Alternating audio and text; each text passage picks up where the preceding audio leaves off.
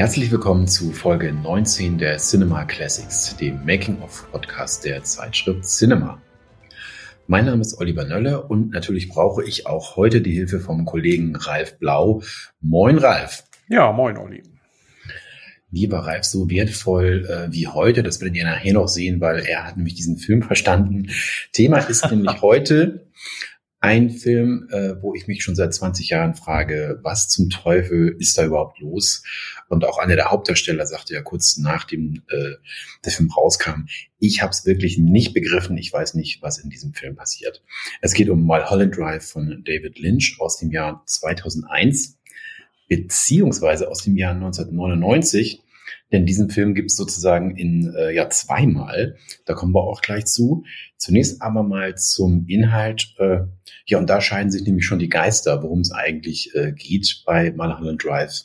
Ralf, du hast dich intensiv damit beschäftigt, dann versuch doch mal deine Inhaltsangabe. Ja, also sagen wir mal so, ich äh, schilder einfach mal das, was man als Zuschauer sieht. Ob das jetzt die Handlung des Films ist, darüber müssen wir uns dann später noch unterhalten. Also der Film besteht im Grunde aus zwei Teilen. Einem sehr langen Teil, der fast vier Fünftel der Handlung ausmacht und einem äh, relativ kurzen zweiten Teil. Ähm, der erste Teil, ähm, da begegnen wir einer der beiden Hauptfiguren. Das ist die Schauspielerin Betty Elms, gespielt von Naomi Watts, die nach Los Angeles kommt, um die Filmwelt zu erobern. Und in dem Apartment, das ihre Tante, die nach Kanada verreist ist, ihr zur Verfügung gestellt hat, trifft sie unerwartet auf eine brünette Frau, gespielt von Laura Herring, die nach einem Autounfall beziehungsweise nach einem missglückten Mordanschlag, wie der Zuschauer bereits weiß, auf dem Mulholland Drive ihr Gedächtnis verloren hat und sich nun spontan äh, Rita nennt. Die beiden Frauen entdecken einen hohen Geldbetrag und einen merkwürdigen blauen Schlüssel in Ritas Handtasche. Und ähm, bei einem Besuch im Schnellrestaurant Winkies erinnert sich Rita plötzlich an den Namen Diane Selvin. Unterdessen wird der Regisseur Adam Casher, gespielt von Justin Thoreau, von windigen Investoren dazu gedrängt, die Hauptrolle seines neuen Films mit der ihm bislang unbekannten Camilla Rhodes zu besetzen. Und da erfahren wir sehr viel später, dass es sich dabei eben um diese ähm, von Laura Herring gespielte Figur handelt, die ihr Gedächtnis verloren hat. Das weiß man aber zu diesem Zeitpunkt tatsächlich noch nicht. Und nachdem Betty und Rita nun Diane Selvins Adresse im Telefonbuch gefunden haben, begeben sie sich zu deren Wohnung und finden auf dem Bett in der Wohnung die Leiche einer Frau. In der folgenden Nacht beginnt zwischen den beiden, also zwischen Betty und Rita, eine intime Liebesbeziehung. Und in dieser Nacht wacht Betty plötzlich auf und besteht eine Eingebung folgend darauf, in den Nachtclub äh, Silencio, Silencio zu fahren, ähm, wo die beiden dann im Publikum sitzen und eine ziemlich surreale, albtraumhafte Bühnenshow verfolgen. Und während dieser Vorführung entdeckt Betty in ihrer Handtasche eine blaue Box, die zu Ritas blauem Schlüssel zu passen scheint. Die beiden fahren dann zurück in die Wohnung und während Rita nach dem Schlüssel sucht, ist Betty plötzlich verschwunden. In der nächsten Szene ähm, öffnet Rita diese Box, die anscheinend leer ist und zu Boden fällt und dann taucht plötzlich Bettys Tante auf, die ja eigentlich verreist ist öffnet die Tür zum Schlafzimmer, findet aber niemanden. Das heißt, die Wohnung ist leer. Und dann gibt es eine abschließende Einstellung. Ähm, da sehen wir einen mysteriösen Cowboy, der vorher auch schon mal aufgetaucht ist, als er nämlich versucht hat, den Regisseur Adam Casher unter Druck zu setzen, damit er eben diese Camilla Rhodes in seinem Film besetzt. Der taucht nun in dieser Wohnung von Diane Selvin auf, äh, blickt zu dieser auf dem Bett liegenden Frau und sagt zu ihr, es ist Zeit aufzuwachen. Und damit endet dann der erste Teil. Und der zweite Teil beginnt am selben Ort. Wir sehen wieder diese auf dem Bett liegende Frau, die auf ein Klopfen hin aufsteht und erkennen. Es handelt sich um Diane Selvin. Die wird nun aber gespielt von Naomi Watts, also der Frau, die im ersten Teil Betty war. Auf dem Tisch liegt wiederum dieser blaue Sicherheitsschlüssel. Und in einer Rückblende äh, sehen wir dann, dass ähm, diese Diane Selvin sehr darunter leidet, dass sich ihre Freundin und Schauspielkollegin Camilla Rhodes ähm, ihrer Liebe immer mehr entzieht. Und diese Camilla Rhodes ist eben die ähm, Rita aus dem ersten Teil, die ihr Gedächtnis verloren hat, wiederum gespielt von Laura Herring. Und als Diane dann von Camilla zu einer Party in Adam Cashers Haus auf dem Mulholland Drive eingeladen wird, hält die Limousine, die sie dorthin bringt, exakt an der Stelle, wo im ersten Teil der Unfall passiert ist. Diesmal passiert aber nichts. Die beiden gehen zu dieser Party und während des Essens erklärt Diane, dass sie äh, nach dem Tod ihrer Tante nach Hollywood gekommen ist, um ähm, Schauspielerin zu werden, bei einem Casting Camilla kennengelernt hat. Später am Abend kündigen dann Camilla und Adam, der Regisseur, eine wichtige Mitteilung an, brechen in Gelächter aus, küssen sich, woraufhin Diane in Tränen ausbricht. Dann gibt es einen Szenenwechsel. Ähm, wir sehen Betty wiederum in dem, ähm, nee, wir sehen Diane, Entschuldigung, äh, in dem äh, Winkies Diner, wo sie von einer Kellnerin bedient wird, die jetzt den Namen Betty trägt. Und sie trifft sich dort mit einem äh, Auftragskiller, dem sie ein Foto von Camilla übergibt und eine Handtasche oder eine Tasche mit sehr viel Geld. Und dieser Killer zeigt Diane dann bei dieser Gelegenheit diesen blauen Schlüssel und sagt, äh, sie wird den Schlüssel dann an der vereinbarten Stelle finden, sobald der Job erledigt ist. In diesem Diner befindet sich außerdem ein Mann namens Dan, den man auch schon aus dem ersten Teil kennt. Da war er nämlich mit einem Begleiter in diesem Diner und hat von einem Albtraum erzählt, in dem ihm in Winkies eine Schreckgestalt begegnet ist, die irgendwie hinter den Winkies irgendwie hausen soll. Und er hat dann auch äh, dazu gedrängt, diesem Traumbild nachzugehen, der dann tatsächlich aus eine furchtbare Gestalt hinter dem ähm, äh, Diner entdeckt. Und er zuckt zusammen, als er jetzt ähm, Diane hier sitzen sieht. Diane kehrt, nachdem sie sich mit dem Killer getroffen hat, dann in ihre Wohnung zurück. Auf dem Tisch liegt wieder dieser blaue Sicherheitsschlüssel. Diane wird dann von wilden Wahnvorstellungen geplagt, legt sich schließlich ins Bett und erschießt sich. Das war's, Olli. Jetzt bist du dran. Und damit sind wir durch, auch schon wieder heute. Nein. Ähm, wir, wir versuchen das aufzudröseln. Ich glaube, besser kann man den äh, Inhalt nicht beschreiben, wie du es gemacht hast, Ralf. Ähm, das nehmen wir jetzt mal so als Ausgangspunkt und versuchen, wie gesagt, jetzt mal uns dem etwas anzunähern. Ähm, die Idee ähm, zu dem Film hatte David Lynch schon zehn Jahre vorher. Es muss um Anfang der 90er gewesen sein, 90, 91. Äh, nämlich als er Twin Peaks ähm, drehte, die erste oder zweite Staffel, und hatte halt die Idee, äh, ein Spin-off zu machen von Twin Peaks nach der zweiten Staffel mit der Figur Audrey Horn, ähm, die etwa 18-Jährige ähm, in der Serie gespielt von Sharon Fenn, die ja mit dem Polizisten äh, von Kai Blechland gespielt dort hat, dort ein äh, Techtelmechtel beginnt und für ihn sozusagen ihm hilft bei seinen Ermittlungen. Und in diesem Spin-off sollte sie quasi nach äh, Hollywood gehen und dort versuchen, äh, Karriere zu machen. Ähm, das war der Gedanke.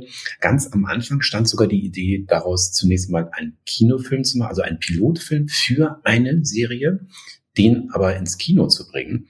Damals sozusagen so ein Kino-Serien-Crossover Universum, sag ich mal, zu schaffen. Äh, und das äh, Interessante ist ja, dass es damals ABC angeboten wurde, die dort schon zu Disney gehörten und das ist im Grunde das, was Disney heutzutage 30 Jahre später mit den ganzen Marvel-Dingern ja seit, kürzen, seit kürzerer Zeit macht, dass sie diese Sachen sowohl im Kino als auch äh, als Serie veröffentlichen. Das finde ich eigentlich ganz interessant ausgelegt. Ein David Lynch hat sozusagen das vorgeschlagen und heute ist das das große, äh, äh der, der große Massenerfolg von Disney. Ähm, dann aber hieß es, okay, nein, kein Kinofilm, es wird zunächst mal Pilotfilm für eine Serie. Ähm, und die erste Staffel war sozusagen auch schon komplett durchgeplant. Ähm, und ABC gab das Go, man durfte anfangen und äh, ja, dann ging's los mit dem Casting. Wen nehmen wir denn für diese interessante Serie? Mhm. Das Interessante bei Lynch war ja, dass er keine aufwendigen Castings gemacht hat, sondern er so ein bisschen so nach Katalog entschieden hat. Das heißt, er hat sich einfach Fotos angeguckt und äh, geguckt, wen er interessant findet. Und er war ja auch bekannt dafür, dass er relativ unbekannte äh, Leute für große Rollen auch verpflichtet hat. In diesem Fall war es eben vor allem Naomi Watts, die ja schon, glaube ich, acht oder zehn Jahre in Hollywood unterwegs war und nicht so richtig einen Fuß auf den Boden kriegte. Und deren Karriere ja nach äh, Mulholland Drive richtig durch die Decke ging, muss man sagen. Aber äh, bis dahin war sie eben erstaunlich erfolglos. Und ähm, genau, er hat sie hier jetzt für diese Rolle gecastet und ähm, dann für die zweite Rolle, ähm, die äh, Laura Herring, die mir ehrlich gesagt kein Begriff war, was aber auch, glaube ich, nicht erstaunlich ist, weil sie war wohl äh, Miss Amerika äh, mal gewesen. Und äh, ich weiß nicht, ob Lynch sie deshalb kannte. Es hat so ein bisschen auch so ein Naserümpfen gegeben in Hollywood, dass er so jemand, der so offensichtlich jetzt nicht so eine große Schauspielerpersönlichkeit war, sie hat unter anderem in General Hospital mitgespielt, ähm, dann für so eine wichtige Rolle gecastet hat. Hm.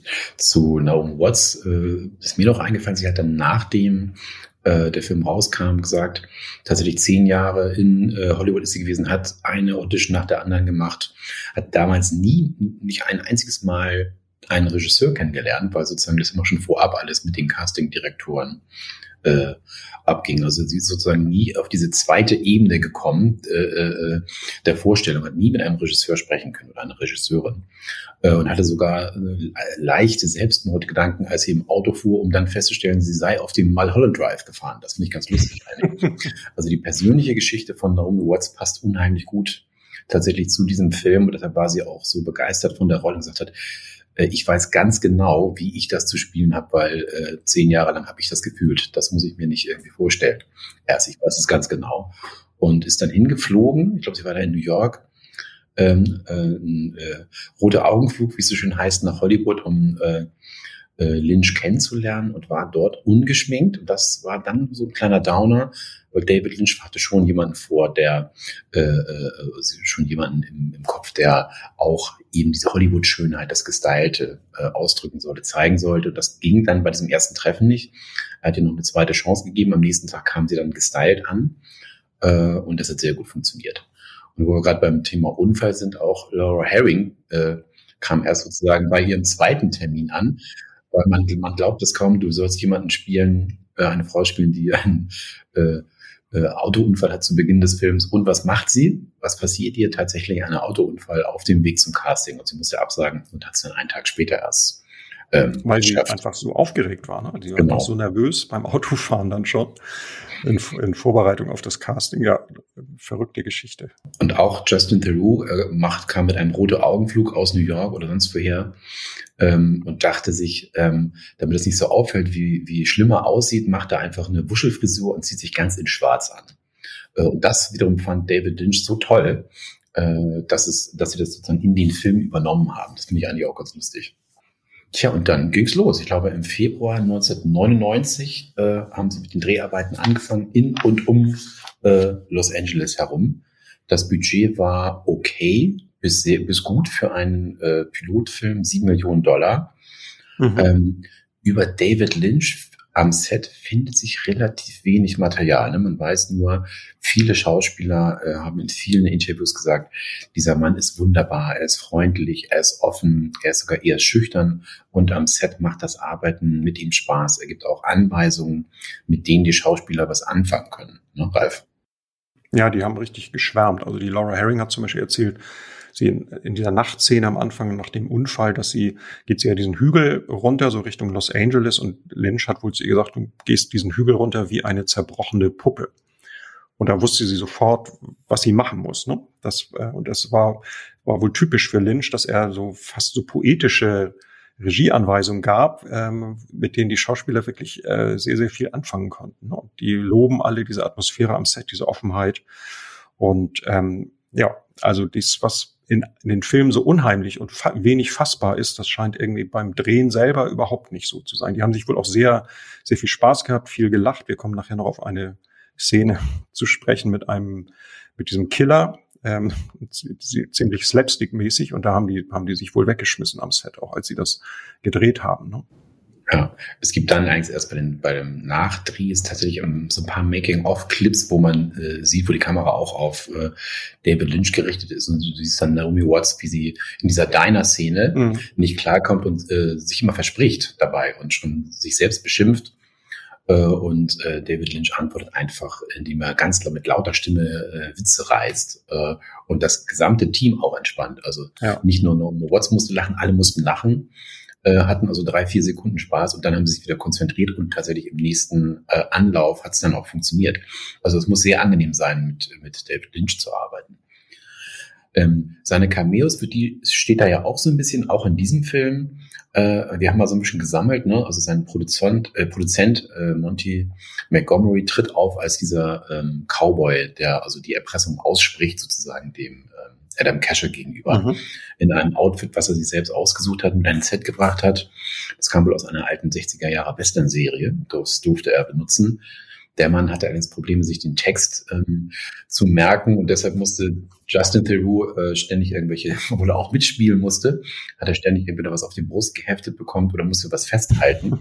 äh, Schilder, wo dann der Text dann ja. drauf stand. Das ist eigentlich auch ganz lustig. Kommt ihm, glaube ich, entgegen, dass das ja so eine wirklich sehr starre, fast wechselnde Figur ist. Ne? Also das, mhm. da fällt das dann nicht so auf, wenn du so mit starrem Blick irgendwelche Texte abliest, während du vor der Kamera stehst. Ne? Ja. Auch dabei war sein äh, Script Girl Corey Glazer. Äh, die spielte dann die Blue Lady in dem äh, Silencio Club, die dann einmal zu sehen ist, die äh, Dame mit den blauen Haaren. Und auch dabei äh, ein super Augenblick in dem Film ist der Angelo Badalamenti, wenn ich ihn richtig ausgesprochen habe, der Mann, der die Musik gar nicht gemacht hat. Mhm.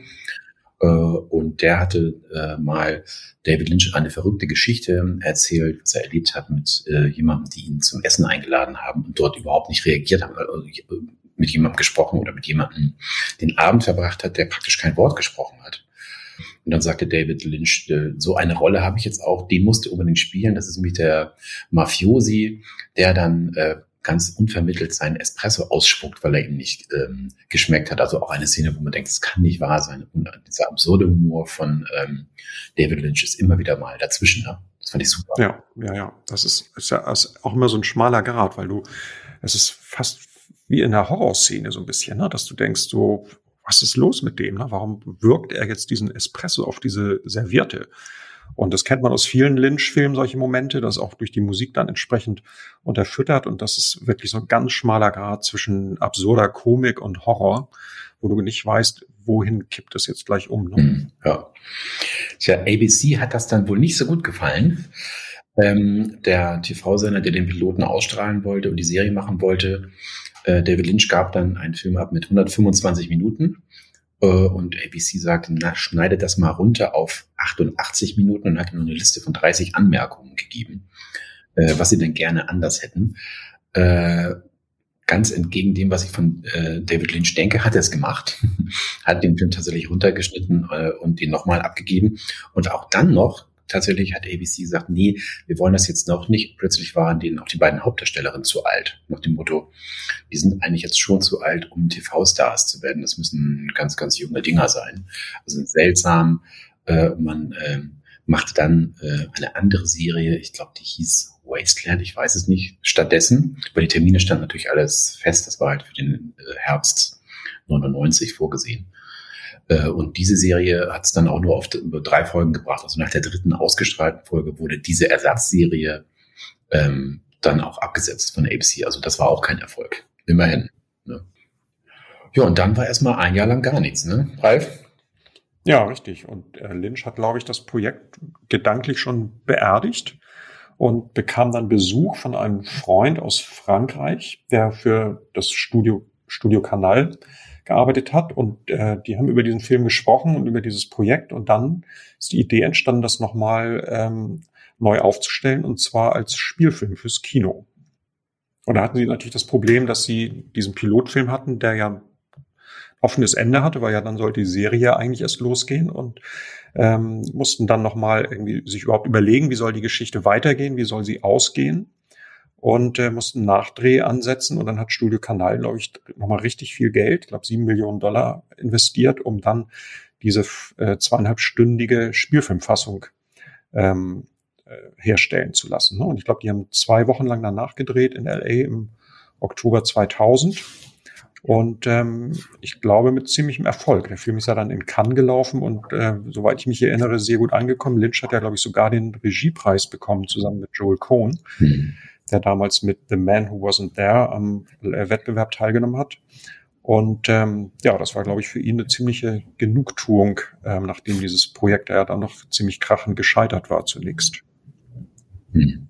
Ja, das Ganze war aber wirklich eine Herausforderung, weil du hast ja eben diesen Pilotfilm, der ja möglichst viele Enden, sozusagen lose Enden mhm. bringen soll, die interessant sind, die das Publikum für möglichst viele Folgen dran lässt. Und dann musst du aber daran sozusagen ein Ende äh, äh, äh kleben, sage ich jetzt mal, in dem möglichst alles aufgelöst wird, was ja unmöglich ist. Also es gibt ja in diesem Film auch tatsächlich Enden, die nicht aufgelöst werden. Du hast ja den, die Polizisten zum Beispiel, die ja, ja, nach dem Unfall zu sehen sind, einmal ganz kurz, die tauchen auch nie wieder auf. Also, ne, also das wird sozusagen nicht zu Ende erzählt. Das hat, da gab es keine Idee mehr dafür.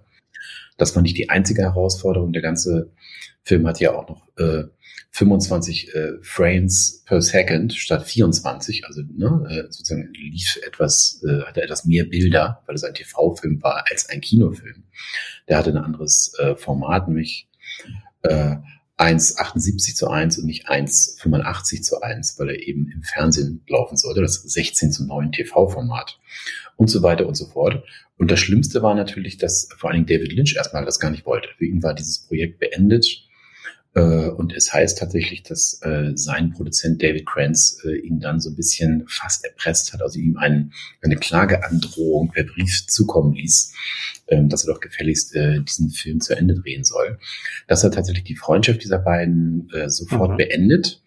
Aber David Lynch hat dann äh, offensichtlich vielleicht auch dadurch inspiriert, weiß ich nicht, noch, noch mal nachgedacht äh, und äh, ist dann zu dem Ergebnis gekommen, er möchte das vielleicht doch machen. Dann hat man sich äh, an ABC gewandt, die muss natürlich auch noch die Rechte äh, ablösen. Alle Schauspieler mussten schriftlich ihrer, äh, ihr Einverständnis erklären, dass mit diesem Material weitergedreht werden kann.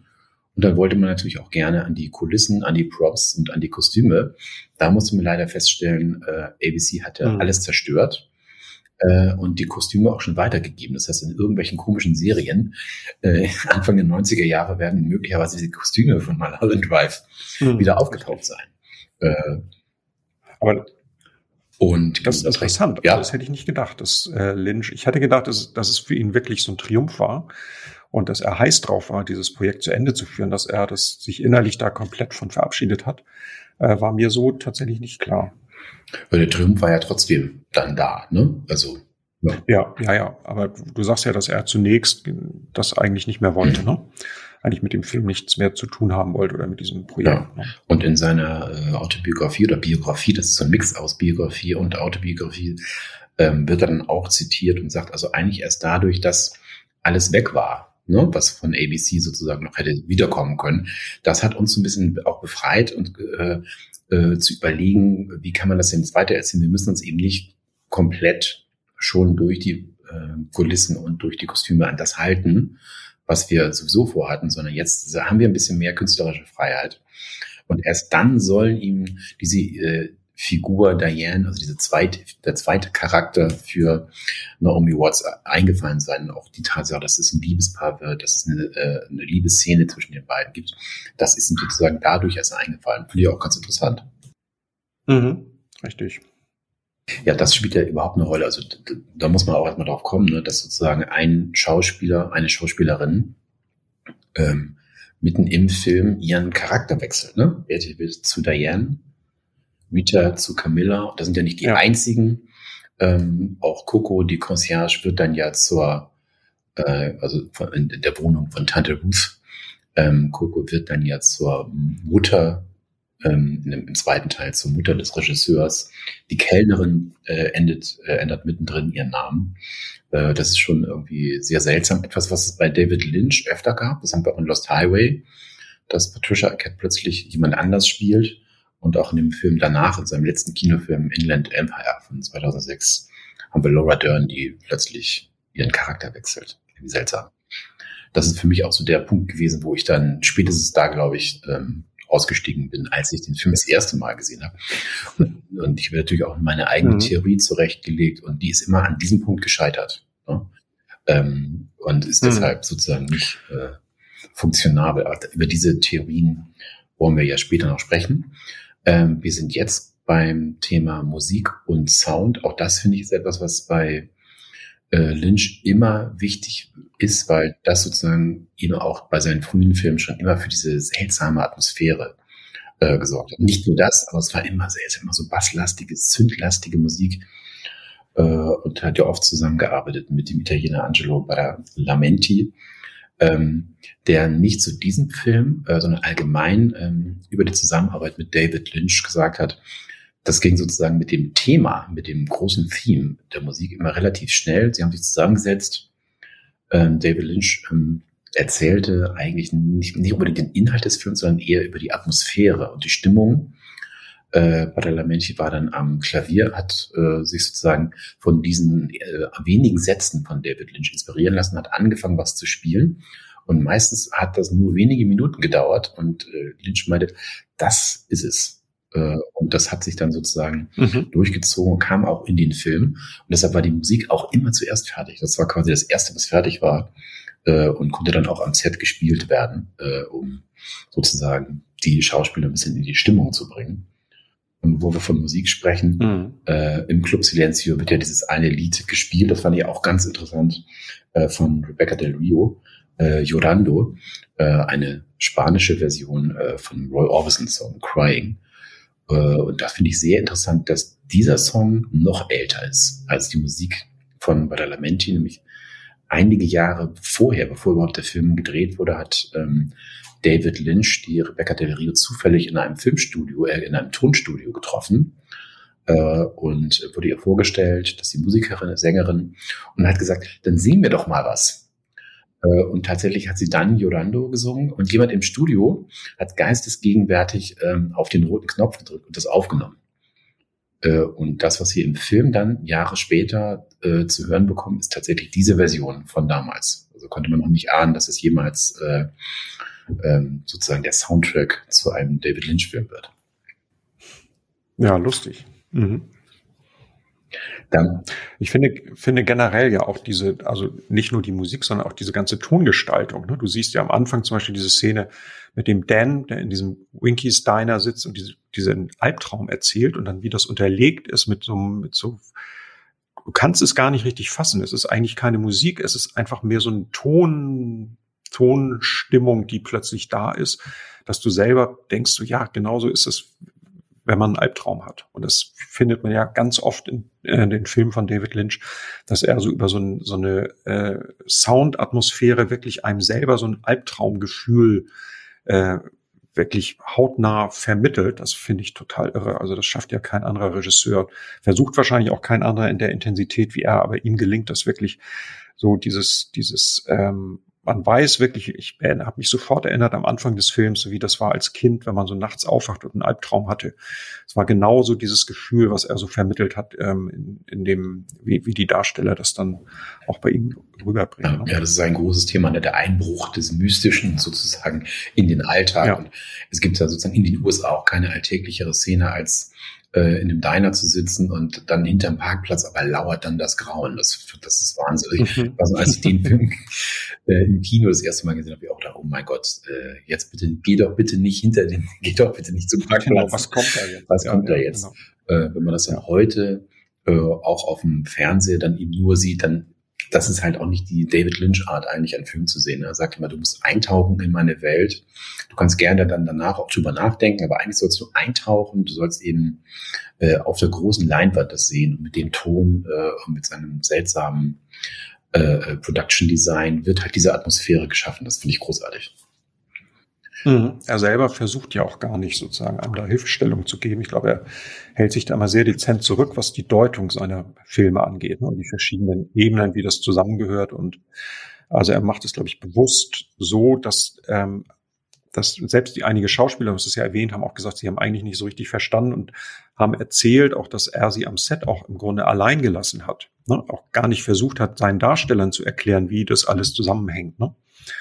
Ähm, und das, ähm, ja, wir können uns ja nachher mal versuchen, ob wir so ein bisschen äh, da einigen Dingen auf die Schliche kommen. Aber es ist, glaube ich, lässt sich nicht so richtig wie bei anderen Filmen. Man denkt, ja, wenn man den Film rückwärts guckt oder wenn man ihn nochmal vom, vom Ende her betrachtet und so, dann fügt sich das alles so ineinander. Das ist hier, glaube ich, tatsächlich nicht so und auch von David Lynch gar nicht so gewollt, dass sich das alles so komplett rational am Schluss dann zusammenfügen mhm, lässt. Ja, ja, auf jeden Fall. Du hast es schon gesagt, kam der Film ja dann in Cannes raus, er hat einen Preis gewonnen äh, und dann eben ins Kino. Äh, ich glaube insgesamt das Budget für dann beide Filme muss man ja sagen war so 15 Millionen. Äh, sehr erfolgreich war er dann nicht. Er hat, glaube ich, 20 Millionen eingespielt, aber das ist äh, ja typisch für David Lynch-Filme. Ich glaube, sein, sein erfolgreichster äh, was dann nachher die Einnahmen äh, anging, war tatsächlich der Dune-Film. Nur der war ja wesentlich teurer. Ich glaube, der hatte 60 gekostet und 28 eingenommen. Also das war natürlich sozusagen ausgerechnet der, der am meisten einspielte, war eigentlich sein größter Flop. Ne? Und äh, ja, Großkasse ähm, äh, gemacht haben diese Filme nie, aber trotzdem gilt er als einer der größten Filmemacher. Ist schon seltsam. Mhm. Ja. Richtig.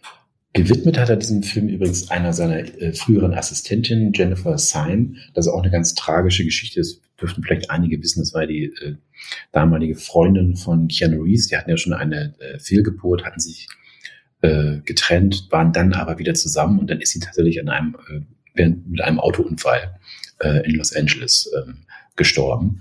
Das war im April. Äh, und im Mai war der Film, wie gesagt, dann äh, in Cannes und dann hat ähm, David Lynch die Widmung dort noch äh, hineingebracht in den Film. Und dann, wie immer, die große Frage, Ralf. Ja, ich glaube, du weißt noch ein bisschen was über die Einflüsse, oder? Es gibt ja so ein paar Hinweise in dem Film, weil sie nennt sich ja nicht umsonst Rita in dieser Szene, in der sie Betty kennenlernt. Da hängt ja in der Wohnung von der Tante so ein Plakat von äh, Gilda äh, mit Rita Hayworth und da nimmt sie sich quasi dann so den Namen. Und es gibt ja, ähm, du bist da mehr der Experte, was den Film Noir angeht. Ich glaube, es gibt noch andere Anspielungen auf äh, klassische Film-Noir-Erzählungen. Ja, es gibt einiges an, äh, an Vorbildern, die man äh, sozusagen sich da rausziehen kann, die man erkennen kann und die vielleicht dann bei der äh, beim Interpretationsversuch, würde ich mal sagen, äh, helfen können. Ähm, ganz deutlich natürlich Sunset Boulevard äh, von 1950, der Billy Wilder Film, äh, der auch sozusagen äh, ja, Hollywood darstellt oder die Arbeit in Hollywood, die die Filmbranche nicht sehr gut aussehen lässt.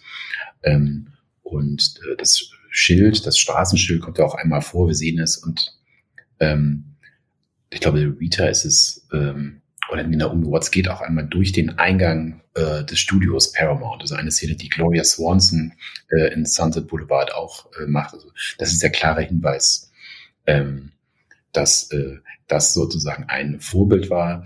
The Wizard of Oz, das hatte sogar David Lynch selber gemacht. Da ist ja diese Traumszene in Farbe drin äh, und ne, Traum, Realität, da kommen wir später noch zu. Das ist ja eben die große Frage auch ähm, bei Mulholland Drive. Gilda mit Rita Hayworth hast du schon angesprochen.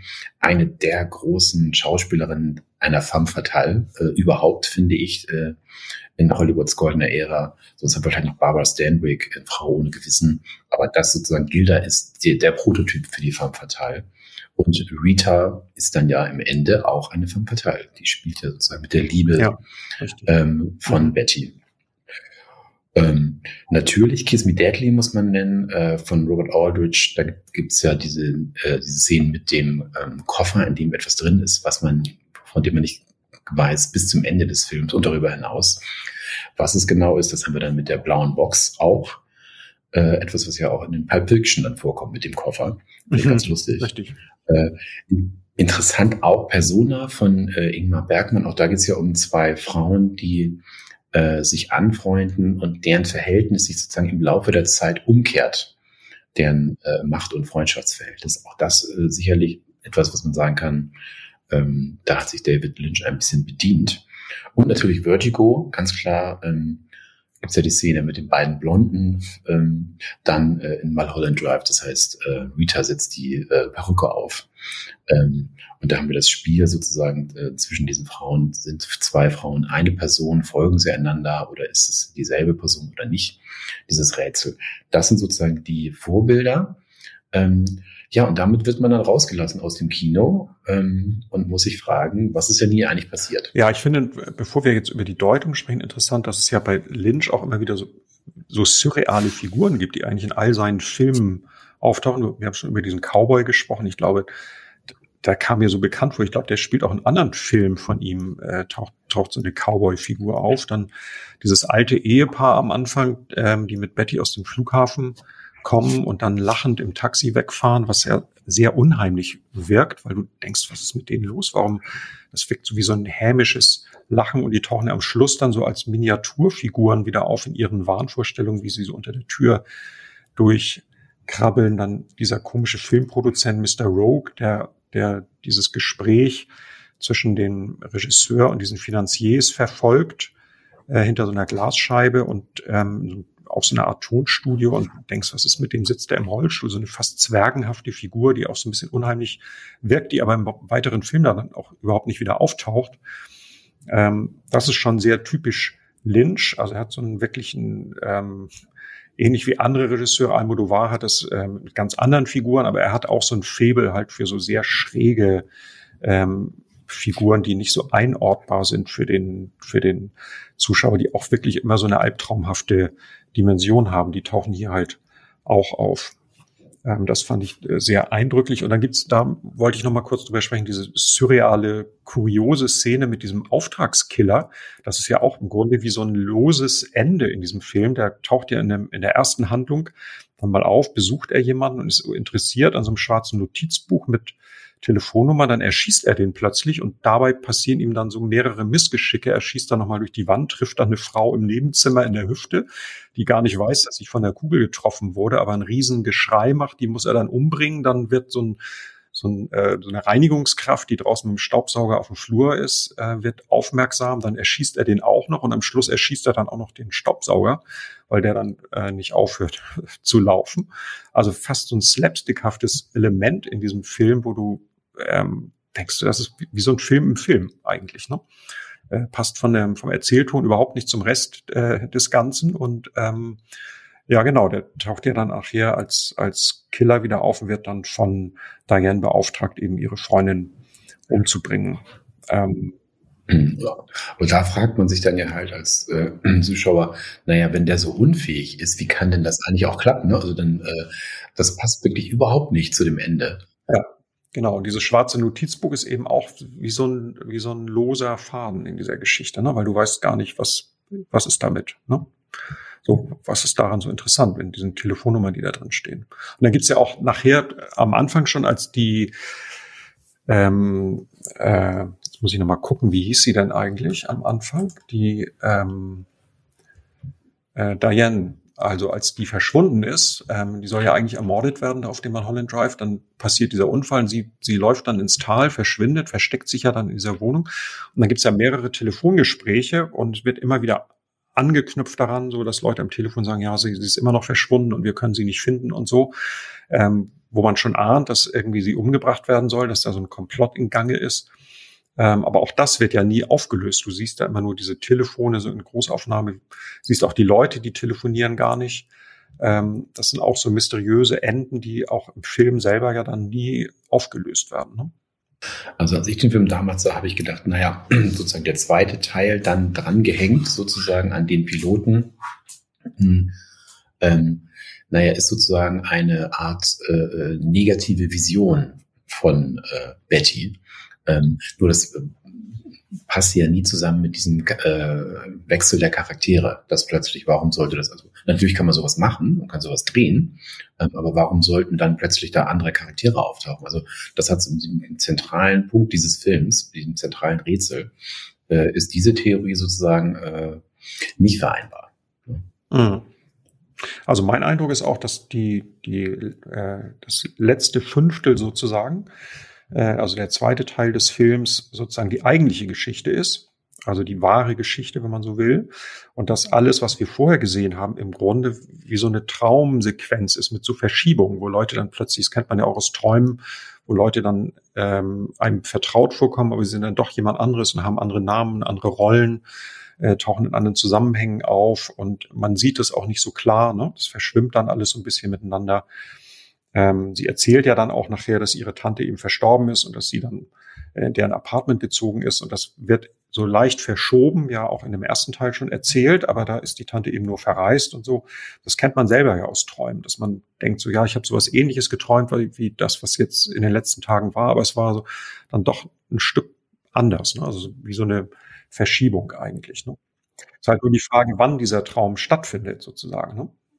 Ja, ich glaube, da bist du sozusagen auf der richtigen Fährte. Also wenn wir den, den Film nochmal zurückspulen und gucken, ganz, ganz am Anfang gibt's ja diese Tanzszenen. Äh, das ist ja wohl der Tanzwettbewerb, den Betty mal anscheinend gewonnen hat, aufgrund dessen sie dann äh, der Meinung ist, sie könnte nach Hollywood gehen. Dann sieht man sie ja ganz kurz ähm, in dem roten Laken. Äh, das müsste ja Betty sein. Und dann kann man überlegen, ist das sozusagen der Beginn einer Traumsequenz? Das würde ja bedeuten, der ganze, das ganze erste Dreiviertel, erste vier Fünftel, das, was zuerst auch als ähm, TV-Pilot gedreht wurde, ist sozusagen nicht die Realität, sondern ist ein Traum oder ein Tagtraum äh, von Betty. Dazu passt ja auch gerade dieser Anfang, als sie äh, ankommt in LA äh, am, am LAX am Flughafen.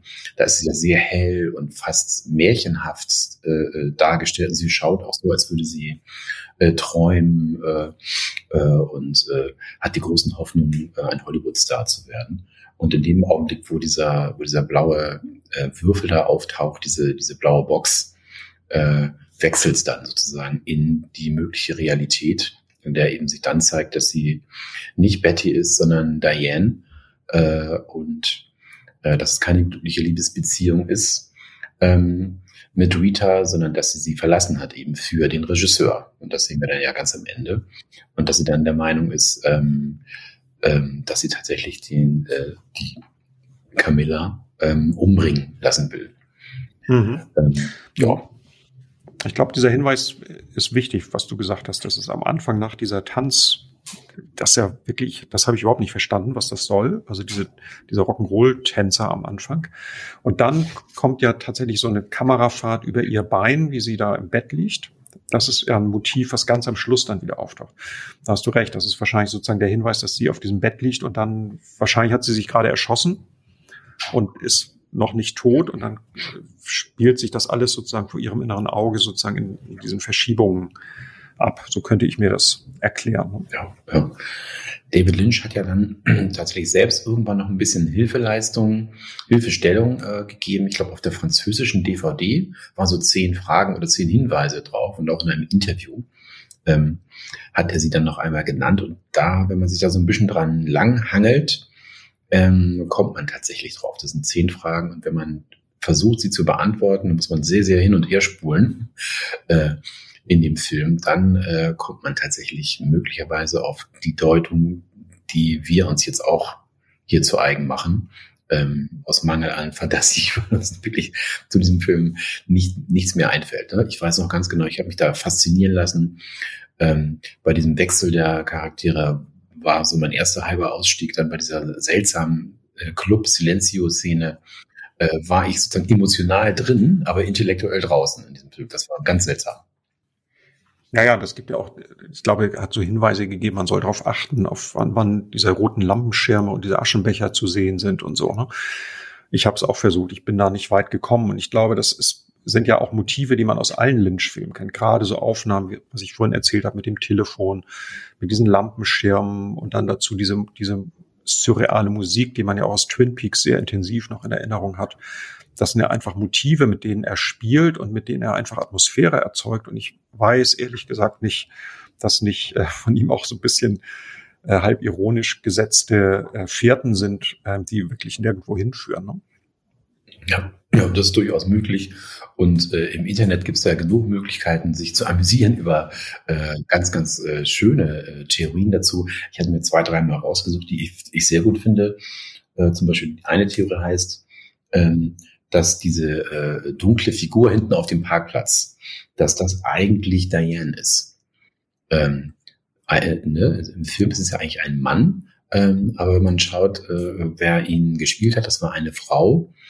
Ähm, möglicherweise ist das sozusagen das schlechte Gewissen oder das Schuldgefühl von Diane. Das finde ich eine sehr schöne, äh, sehr schöne Theorie.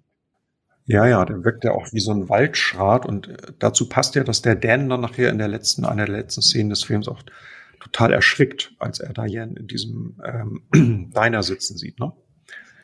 Ähm, das ja. würde, würde passen. Ja. Eine weitere Theorie ist, dass es sozusagen eine Neuerzählung von Black Dahlia ist, also der Geschichte von Betty Short. Das kennt man ja aus dem Elroy-Roman und der Verfilmung. Nicht umsonst soll es, äh, äh, soll sie Betty heißen und auch ein Notizbuch spielt da eine ganz große Rolle. Ähm, schön auch äh, dieses Paar in dem Flugzeug, was äh, am Anfang und ganz am Ende als Miniatur wieder auftaucht. Da gibt es die Theorie, das sind eigentlich Bettys, äh, Dianes Eltern. Äh, Finde ich auch sehr schön. Und auch, es ist, äh, der Film ist eine Neuerzählung eines äh, alten Carol Baker Films, äh, der Sylvia heißt. Da geht es um eine Hauptfigur namens Sylvia West. Ähm, in Mulholland Drive geht es ja um den Kinofilm The Story of Sylvia North. Das taucht ja auch mehrfach auf. Äh, und das ist sozusagen, weil sie aus Kanada kommt, äh, Betty, Sylvia aus dem Norden, Sylvia North, auch sehr schön, die Geschichte. Ja, also wir werden das Rätsel nicht lösen, aber ich glaube, wir haben viele, viele ähm, Hinweise gegeben, worum es in diesem Film eigentlich geht. Wie fandst du ihn denn jetzt beim Wiedersehen eigentlich? Also ich muss sagen, ähm, wie gesagt, wenn man es äh, eben auf dem Fernseher schaut und nicht auf der großen Leinwand, ist es etwas schwieriger, wieder in dieses alte Feeling reinzukommen. Ähm, mhm. Und das, das kenne ich auch bei anderen David Lynch-Filmen, dass man dann beim Wiederschauen so, oh ja, okay. Ähm, aber insgesamt hat mich das jetzt nicht enttäuscht. Also ich finde den weiterhin super, äh, bin weiterhin ratlos, was ich da jetzt eigentlich äh, hinbekommen habe und finde, äh, auf dieser emotionalen Ebene funktioniert das weiterhin super. Mhm. Also mich hat er tatsächlich ein bisschen enttäuscht. Ich hatte ihn deutlich besser in Erinnerung, tatsächlich, auch was die Bildgestaltung angeht.